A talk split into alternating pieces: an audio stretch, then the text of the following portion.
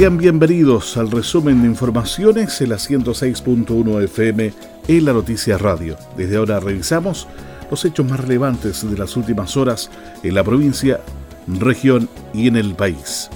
Los invitamos a seguirnos y compartir en las redes sociales, donde nos encuentran como arroba en la noticia FM y en la web en www.enlanoticia.cl.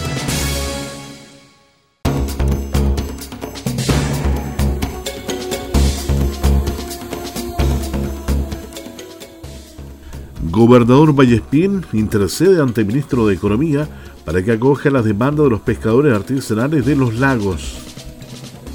El gobernador de la región de los lagos se contactó con el ministro de Economía, Lucas Palacios, con el fin de solicitar una audiencia para que reciba a los pescadores artesanales de la zona, quienes se mantienen movilizados debido a que no pudieron acceder al bono PYME que entregó el gobierno de Chile solo a los armadores de la pesca artesanal. El bono PYME es un aporte estatal para las micro y pequeñas empresas que se han visto afectadas por la pandemia del COVID-19 por un monto de un millón de pesos para personas naturales o jurídicas que tengan inicio de actividades en primera instancia en el Servicio de Impuestos Internos, bono que algunos armadores de la pesca artesanal pudieron acceder. Patricio Vallespín, gobernador regional de los lagos, indicó que tras peticiones de varios dirigentes se logró concretar una reunión con una autoridad pertinente en esta materia. Bueno, hoy, ayer y hoy en la región estamos viendo cómo los pescadores artesanales por justa reivindicación están haciendo toma de caminos, corte de camino, con las complejidades que significan eso para la región. Yo ya pedí formalmente al ministro de Economía que pudieran preparar algo que tenga que ver con algún mecanismo, instrumento, apoyo que signifique a toda la pesca artesanal algún tipo de apoyo, porque lo están haciendo solo algunos, solo los armadores, el bono PYME que se ha planteado. Y hay ahí una discusión por seguir construyendo. Hay que buscar cómo apoyar a la pesca artesanal y en ese sentido quiero informar a todos los habitantes de la región y especialmente a los pescadores que están hoy en estas actividades que he hablado nuevamente hoy en la mañana con el ministro de Economía. Y el ministro de Economía, dado que sé que muchos dirigentes que me contactaron querían tener algún espacio de encuentro con una autoridad pertinente en estas materias, hemos concordado con el ministro la posibilidad y la disposición de él de reunirse con los dirigentes de la pesca artesanal de la región de los lagos. Habrá que ver por el tema de los aforos, quienes puedan participar, pero que esa reunión podría realizarse el lunes a las 11 de la mañana en el gabinete del ministro en Santiago para ver ahí el conjunto de instrumentos, apoyos concretos que podrían darse en la forma que se pueda compartir y acordar ahí. Por tanto, creo que hay una oportunidad ahí que debiéramos aprovechar como región de los lagos, que el ministro ha accedido a tener esa reunión de trabajo, como muchos dirigentes de la pesca artesanal en un Zoom que estuvimos ayer me plantearon, de poder efectivamente generar esa conexión, de generar esa oportunidad y esa agenda ya está abierta por el ministro de Economía, don Lucas Palacio, para recibir a representantes de la pesca artesanal de la región de los lagos el lunes a las 11 de la mañana. Creo que es una oportunidad que se debiera aprovechar. Espero que los dirigentes y la pesca artesanal en su conjunto puedan ver esto como un espacio de algo constructivo para avanzar en propuestas concretas de apoyo a la pesca artesanal en las fórmulas que ahí se puedan concordar. Y ojalá esto pueda significar que ellos puedan tomar otras decisiones respecto a lo que hoy están desarrollando, que están en el legítimo derecho a la, manifestación, pero que está generando también otro tipo de problema en la región para que puedan abrirse a esta posibilidad y el lunes a las 11 de la mañana en Santiago tener este encuentro de trabajo con el ministro de Economía para ver el tema concreto de las ayudas y apoyos a la pesca artesanal. El objetivo es buscar y avanzar en propuestas concretas de fortalecimiento de la pesca artesanal que puedan concretarse en esta reunión, sentenció el jefe regional.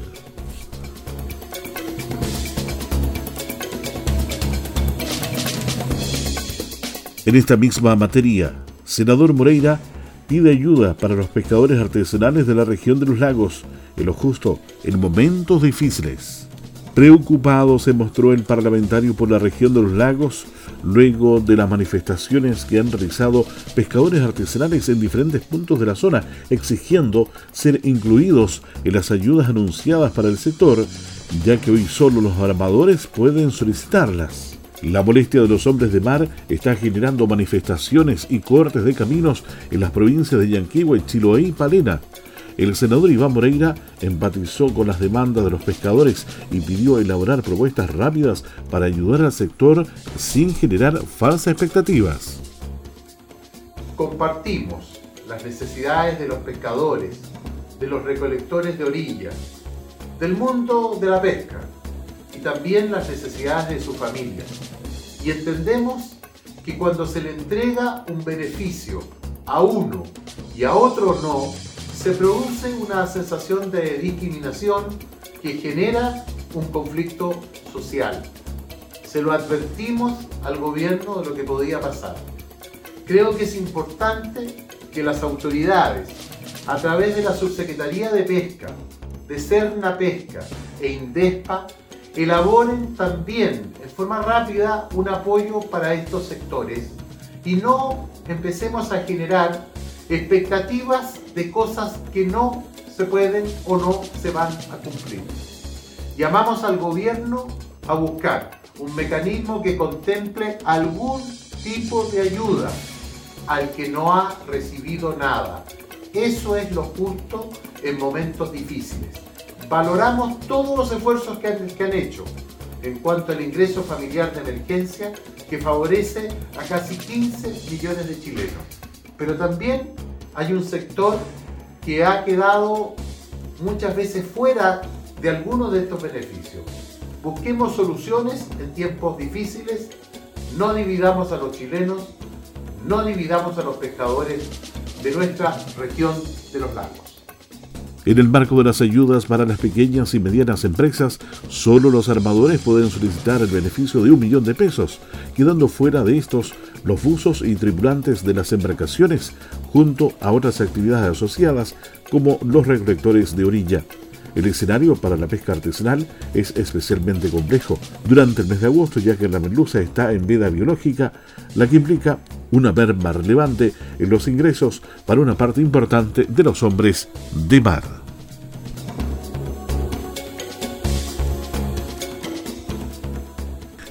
Ceremi de Desarrollo Social llama a municipios a colaborar en la identificación de personas en situación de calle en la región de los lagos.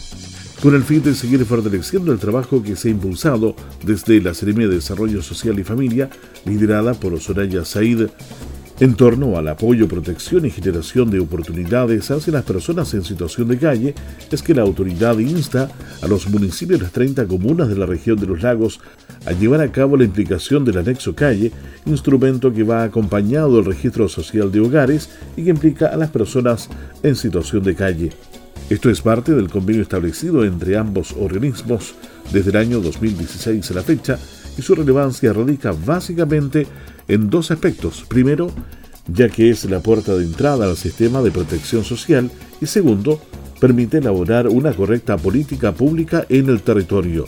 El registro social para personas en situación de calle es un sistema para complementar el registro social de hogares a través de un anexo. Su objetivo es identificar, cuantificar y caracterizar a las personas en situación de calle para avanzar en el desarrollo de un registro individualizado que facilita el diseño, implementación, seguimiento y evaluación de políticas públicas y programas sociales con pertinencia territorial. Así lo señaló la CNM de Desarrollo Social y Familia de la región de los lagos, Soraya Said. La problemática de calle sin duda es un trabajo que requiere de colaboración máxima, requiere de identificar la realidad no de pocos, sino que de muchas personas que también conforman parte de la sociedad tienen dignidad, derechos y que deben ser respetadas. Es por eso que desde el Ministerio de Desarrollo Social y Familia estamos haciendo un llamado a la colaboración de los 30 municipios de nuestra región de los lagos para levantar el anexo calle. El anexo calle es parte del registro social de hogares y se aplica para la identificación de esta realidad, personas que puedan estar en condición de calle en cualquiera de las comunas. Eso nos va a permitir relevar la problemática, saber cuáles son, dónde están, quiénes son y cómo podemos ayudarlos para erradicar este problema. Es por eso que Insistimos con el llamado a los municipios, a los alcaldes, a sus didecos, a los colaboradores del convenio del Registro Social de Hogares para levantar el anexo calle a la brevedad posible y elaborar una política pública con pertinencia territorial que nos permita dejar atrás la calle. Dicho registro, a diferencia de un catastro, es un proceso de actualización permanente. Favorece la incorporación de las personas en situación de calle al sistema intersectorial de protección social. Permite el monitoreo y seguimiento de la trayectoria de las personas que viven en situación de calle. Desde agosto del año 2016 y de manera progresiva, se comenzó a implementar el registro social para personas en situación de calle a nivel país. Los municipios son los encargados de realizar el registro con la colaboración de la sociedad civil.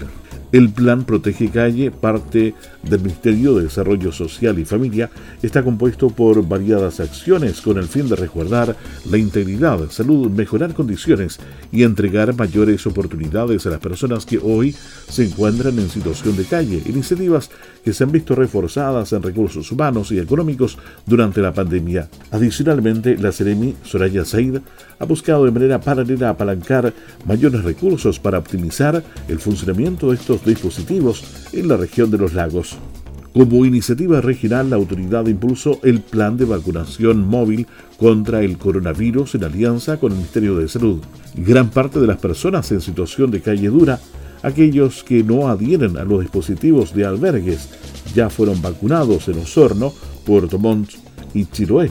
Aquellos que son identificados como usuarios del plan Protege Calle fueron inoculados en su totalidad.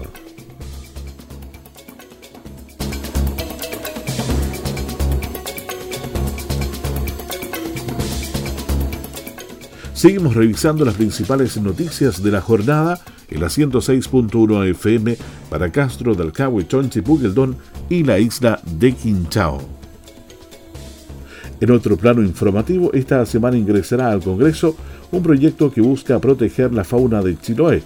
No se profundiza más sobre este tema nuestro corresponsal Alejandro Vázquez. Un saludo cordial para todos ustedes que a esta hora nos acompañan. Las imágenes de un pequeño pudú encontrado en la ruta hacia Quellón con visible rastro de maltrato han dado la vuelta al mundo.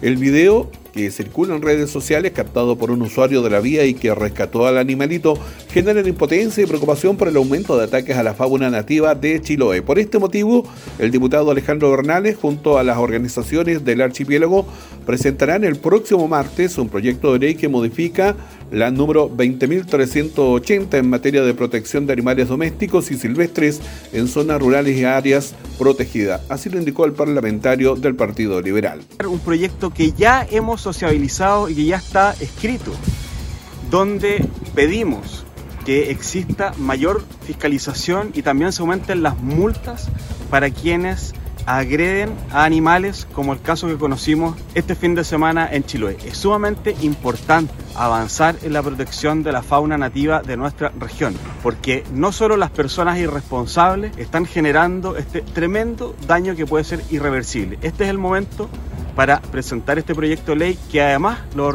ingresaremos con distintas organizaciones de Chiloé.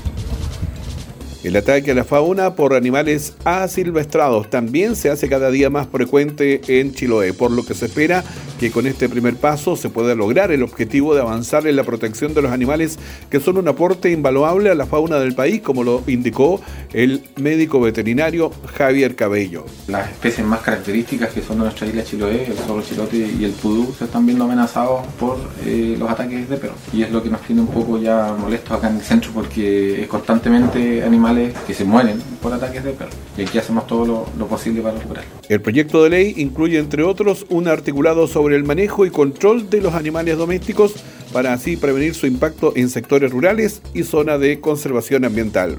Les informó Alejandro Vázquez, siempre en la noticia.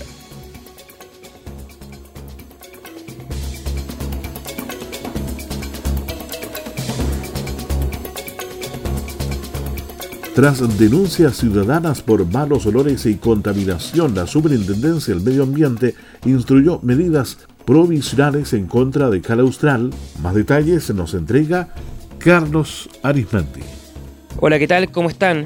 Las medidas se fundamentan por deficiente manejo del titular en acopio de conchas de moluscos, sistemas de aguas lluvias y lixiviados, como así también manejo de gases que producen escurrimiento de residuos líquidos sin tratar en dirección a un estero sin nombre, lo que podría provocar una posible contaminación de aguas subterráneas y emanación de ácido sulfídrico. El superintendente del Medio Ambiente, Cristóbal de la Maza, ordenó medidas provisionales por 15 días a Cal Austral Sociedad Anónima por el proyecto Acopio de Conchas y Plantas de Cal Agrícola Chiloé, ubicada en el sector de Puacura, comuna de Castro. Cabe destacar que el proyecto consiste en una planta productora de cal agrícola que utiliza como materia prima las conchas de moluscos generadas en las plantas de procesamientos de mariscos localizadas en la provincia de Chiloé. El material se acumula en áreas de acopio definidas al interior del predio donde se desarrolla el proyecto para luego ser secadas, molidas y ensacadas. Las medidas procedimentales son nueve, según indicó de la masa, tras fiscalizaciones realizadas luego de denuncias de vecinos de las localidades cercanas que acusan contaminación y malos olores. En la fiscalización que realizó en terreno en la Superintendencia del Medio Ambiente detectamos el mal manejo de conchales que se encontraban acopiados fuera del sitio autorizado para la operación de la empresa Calaustral.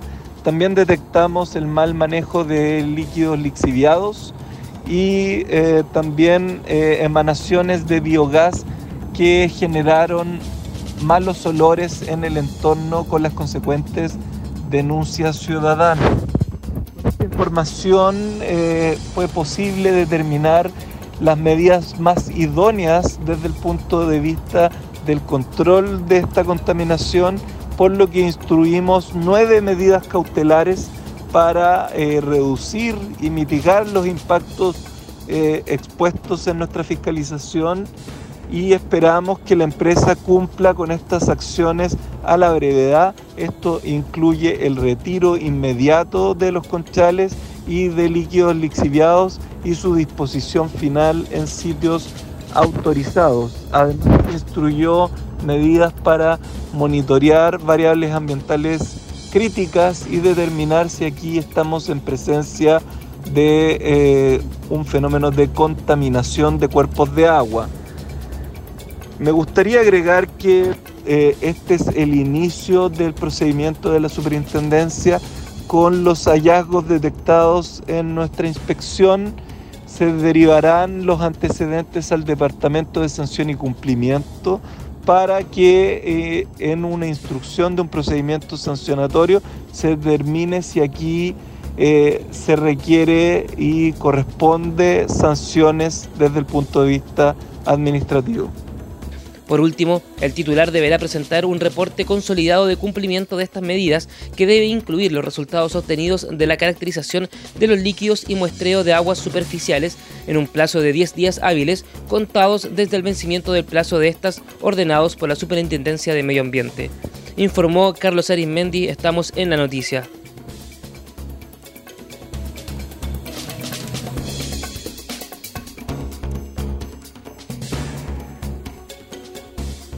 Sar de Castro extiende su horario de atención. A partir de este mes se extenderá desde las 17 hasta las 13 horas del otro día. Desde esta semana el Servicio de Atención Primaria de Urgencia de Alta Resolubilidad amplía su horario de atención a los vecinos de la comuna.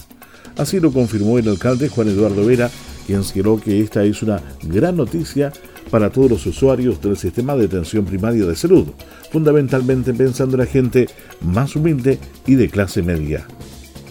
Sin lugar a dudas es una gran noticia para todos los usuarios del sistema de atención primaria de salud, fundamentalmente pensando en la gente más humilde y pensando también en la gente de clase media. Nuestro SAR que tanto nos costó eh, conseguir, que hoy día funciona aledaño al Centro de Salud Familiar. Quillagüe, cuenta con profesionales de primer nivel que atiende desde las 5 de la tarde a las 8 de la mañana, vale decir, en ese horario donde la salud primaria no prestaba servicios, justamente el SAR hoy día sí los presta. Pero no conforme con esto, vamos a hacer una nueva extensión horaria, vale decir, desde las 5 de la tarde a las 8 de la mañana, nuestro SAR va a seguir funcionando hasta las 1 de la tarde, 13 horas, para seguir entregando salud de calidad para todas nuestras vecinas y vecinos de la comuna. Pero no conforme con aquello, el alcalde Vera dijo que ahora se ha extendido ese horario hasta la una de la tarde para seguir entregando salud de calidad para todos nuestros vecinos de la comuna. Cabe recordar que el servicio de atención primaria de urgencia de alta resolución cuenta con una importante capacidad resolutiva, ya que tiene incorporada telemedicina y unidades de apoyo para diagnóstico como radiografías y exámenes de laboratorios rápidos. Además, está coordinado con el SAMO, Servicio de Atención Médica de Urgencia, y la Unidad de Emergencia del Hospital de Castro para asegurar la continuidad de la atención de los usuarios en todos los niveles de la red de salud. En este dispositivo de salud se atiende toda consulta de urgencia, contratación de lesiones, ofreciendo también atención kinésica de urgencia, traslados básicos y pesquisa de sospechosos de COVID-19, este último atendido en un flujo diferente y en una zona de aislamiento. Por último, hay que indicar que los fines de semana y festivos el SAR continuará atendiendo hasta las 24 horas del día.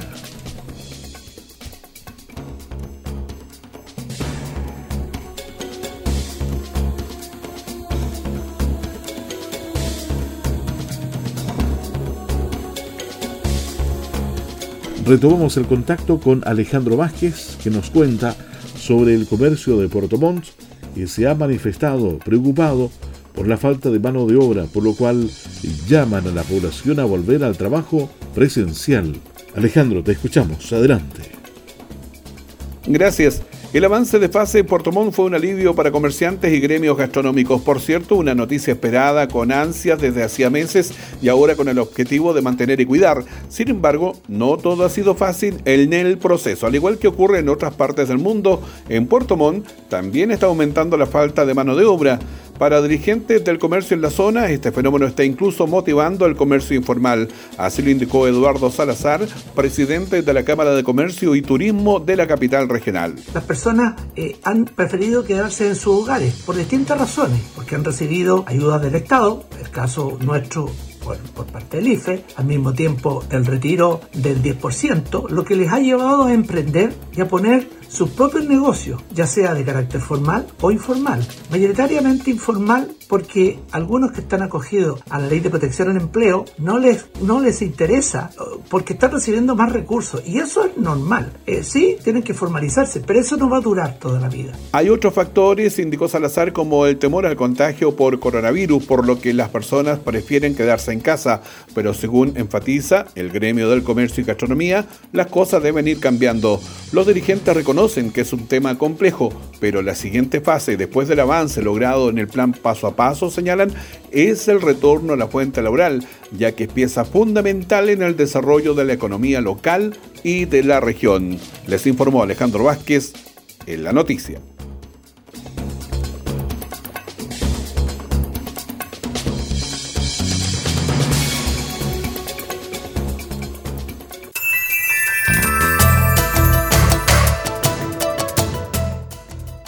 Este ha sido el resumen noticioso preparado por el equipo de la Noticia Radio. Recuerda que esta y otras informaciones las pueden revisar a cualquier hora del día y desde cualquier lugar en nuestras redes sociales y en www.ilanoticia.cl. Nos reencontramos en otra ocasión con más informaciones locales y siga atento a la programación de la 106.1 FM.